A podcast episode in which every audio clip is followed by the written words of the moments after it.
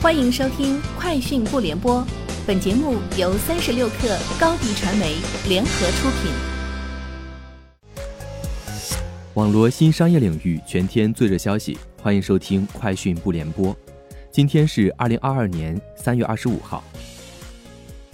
三十六克获悉，互联网医美医疗服务平台新氧科技发布截至二零二一年十二月三十一号第四季度及全年财务业绩。二零二一年，新阳总收入为十六点九二五亿元人民币，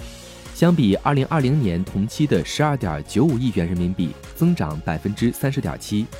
南 GAAP 归属于上市公司净利润为一点三九五亿元人民币，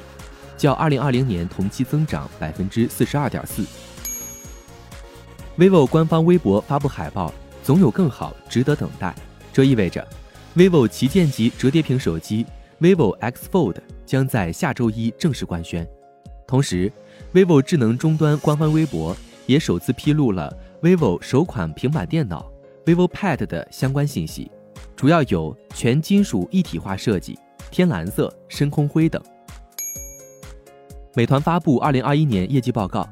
财报显示，二零二一年美团新业务及其他分部的收入同比增长百分之八十四点四，至五百零三亿元。新业务及其他分部的经营亏损，由二零二零年的一百零九亿元扩大至二零二一年的三百八十四亿元，经营亏损率同比扩大三十六点六个百分点。据报道，去年已宣布将向芯片、生物健康、下一代汽车产业提供预算资金支持的韩国，在未来三年也将向人工智能、数据及网络领域提供资金支持。韩国计划未来三年向人工智能、数据及网络这三大领域投入超过二十万亿韩元，也就是约一百六十四亿美元。除了资金投入，韩国方面还计划向这三大领域提供研发支持和税收激励，以推动相关领域的发展。数据、网络和人工智能这三大领域被韩国企划财政部简称为 DNA 行业。耐克今天宣布。将与瓦妮莎·布莱恩特合作。对此，耐克集团总裁兼首席执行官唐若修表示：“科比·布莱恩特对于我们许多人来说都是意义重大的，